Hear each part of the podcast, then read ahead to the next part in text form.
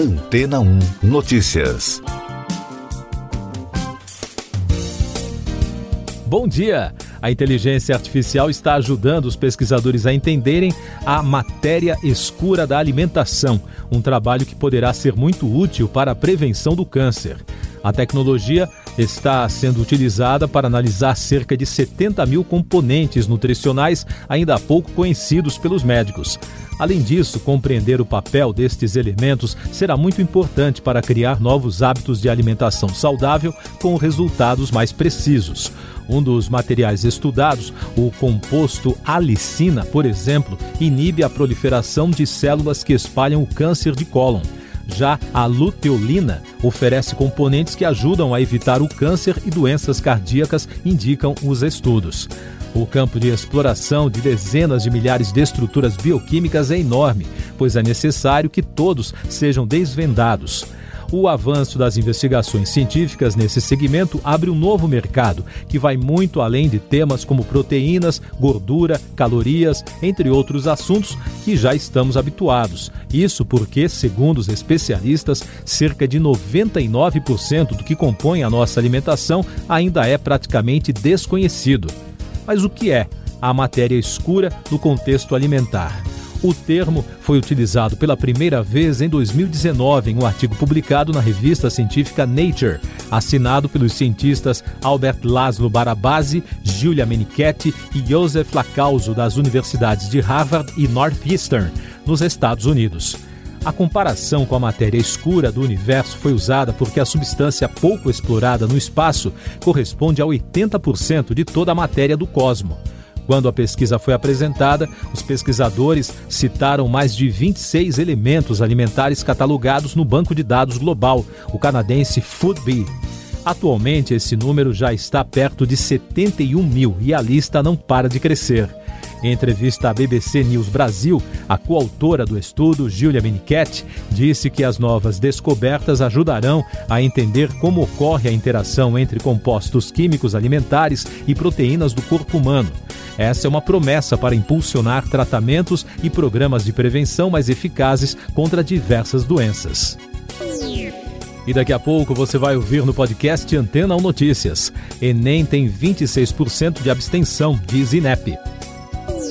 Chega ao Brasil lote com 2 milhões de vacinas anti-Covid doadas pelos Estados Unidos.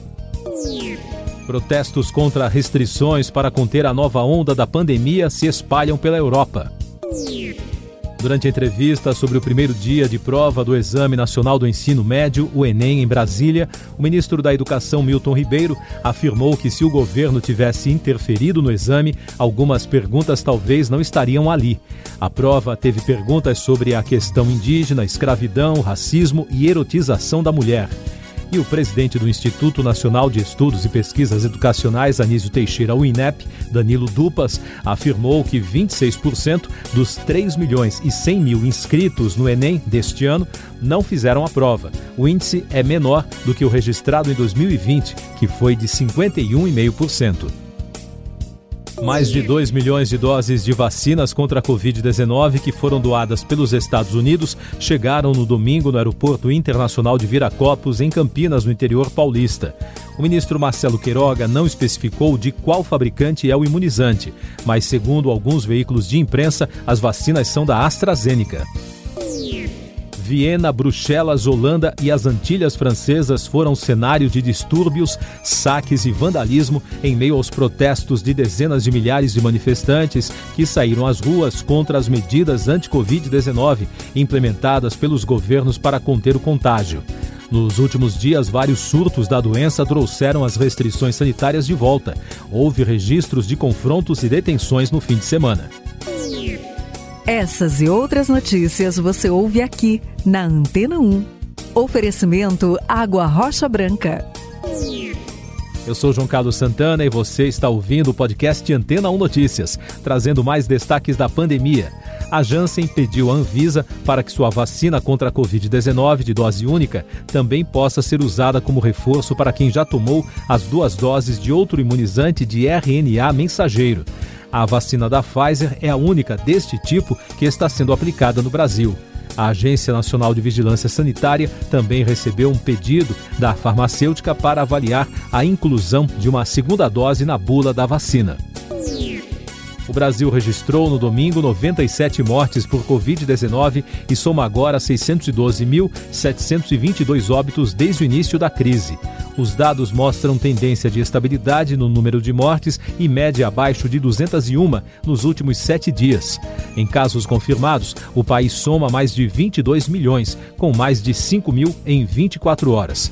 Até agora, mais de 129 milhões de pessoas estão totalmente imunizadas, o que representa 60,52% da população brasileira.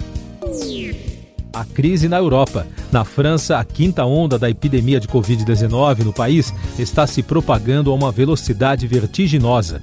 De acordo com dados do governo, na média calculada em sete dias, o número diário de infecções dobrou, atingindo mais de 17 mil casos positivos no último sábado. O aumento de casos da doença aponta para um crescimento exponencial da Covid-19. E na Alemanha, parlamentares estão debatendo se seria possível tornar a vacinação contra a Covid obrigatória, em meio ao aumento de novos casos e baixa taxa de imunização. Mais destaques internacionais. Opositores ao golpe no Sudão convocaram novos protestos massivos para o domingo, enquanto a repressão já matou 40 pessoas em quase um mês. Na última semana de outubro, o general Abdel Fattah al-Burhan do exército e autor do golpe mandou prender quase todos os civis no poder e decretou estado de emergência. Em Myanmar, 15 pessoas morreram afogadas em uma rua estreita inundada quando uma multidão tentava chegar a um local sagrado durante uma festa religiosa. Segundo as equipes de resgate, a tragédia ocorreu quando milhares de fiéis tentaram chegar ao templo budista de Keikini, no sul do estado de Mon. Os chilenos foram às urnas no domingo para escolher os mais de 4.400 candidatos a cargos eletivos, o que inclui o novo presidente, senadores, deputados e conselheiros regionais. Segundo projeções, a eleição presidencial deve ir para o segundo turno entre o candidato da extrema-direita, José Antônio Cast, e o da esquerda, Gabriel Boric. Mais destaques nacionais, falando ainda de educação, ex-ministros do setor divulgaram uma carta com um pedido de mudança na direção do Instituto Nacional de Estudos e Pesquisas Educacionais, Anísio Teixeira, o INEP. Eles afirmam que o órgão está sob ameaça. O Instituto passa por uma grave crise após denúncias de perseguição aos servidores, interferência política, demissão em massa, falta de comando técnico e assédio moral. Assinam um pedido Tarso Genro, Fernando Haddad, Aloísio Mercadante, Renato Janine Ribeiro, Mendonça Filho e Rocieli Soares. Eleições 2022. As prévias do PSDB, que deveriam ter ocorrido no domingo, foram adiadas em razão de problemas técnicos envolvendo o aplicativo da votação, que decidirá quem concorrerá ao Planalto no ano que vem entre Eduardo Leite, governador do Rio Grande do Sul, João Dória, governador de São Paulo, e o ex-senador pelo Amazonas, Arthur Virgílio. Por conta disso, o partido decidiu pausar o processo para discutir quando retomará a votação. O presidente Bruno Araújo afirmou que as prévias devem gerar um racha na legenda, mas que será preciso lamber as feridas e unir os tucanos. Economia e Negócios. A Petrobras foi a única participante no leilão de uma área no Porto de Santos, realizado na última sexta-feira. O investimento previsto é de 678 milhões de reais para a construção de dois berços de atracação. Com isso, a empresa espera resolver os problemas logísticos na movimentação de combustíveis no maior porto do país. O Conselho de Administração da Eletrobras aprovou a contratação de um sindicato de bancos para a estruturação da oferta de ações no processo de privatização da companhia. Na última semana, a empresa projetou que a oferta que vai incluir a participação da União ocorrerá até maio de 2022. Destaques da música no podcast Antena ou Notícias: Adele versus Adele. A cantora disputa os primeiros postos na parada de singles internacional consigo mesma. Após o lançamento de 30, na última sexta-feira, três faixas do álbum da britânica estão ocupando as três primeiras posições na parada. No momento, ela é líder com Is On Me, enquanto Oh My God está na segunda colocação e My Little Love aparece na terceira posição. Nos Estados Unidos, o grande destaque do American Music Awards, realizado na noite de ontem em Los Angeles, foi o septeto pop BTS. O grupo sul-coreano levou os prêmios de artista do ano, dupla ou grupo pop e música pop Butter.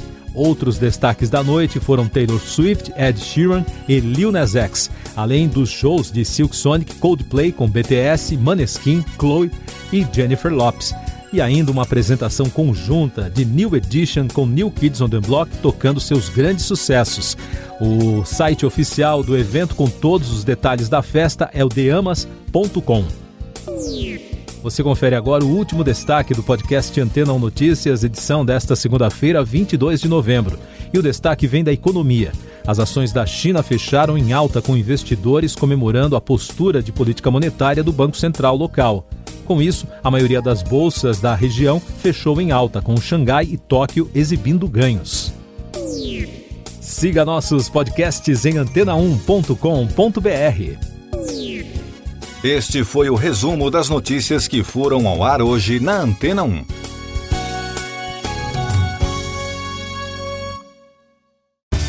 Depois de tanto conteúdo legal, que tal se hidratar com água rocha branca? O consumo regular de água durante o dia traz benefícios para a saúde, como, por exemplo, manter a pele bonita e hidratada. Rocha Branca, da fonte direto para sua casa.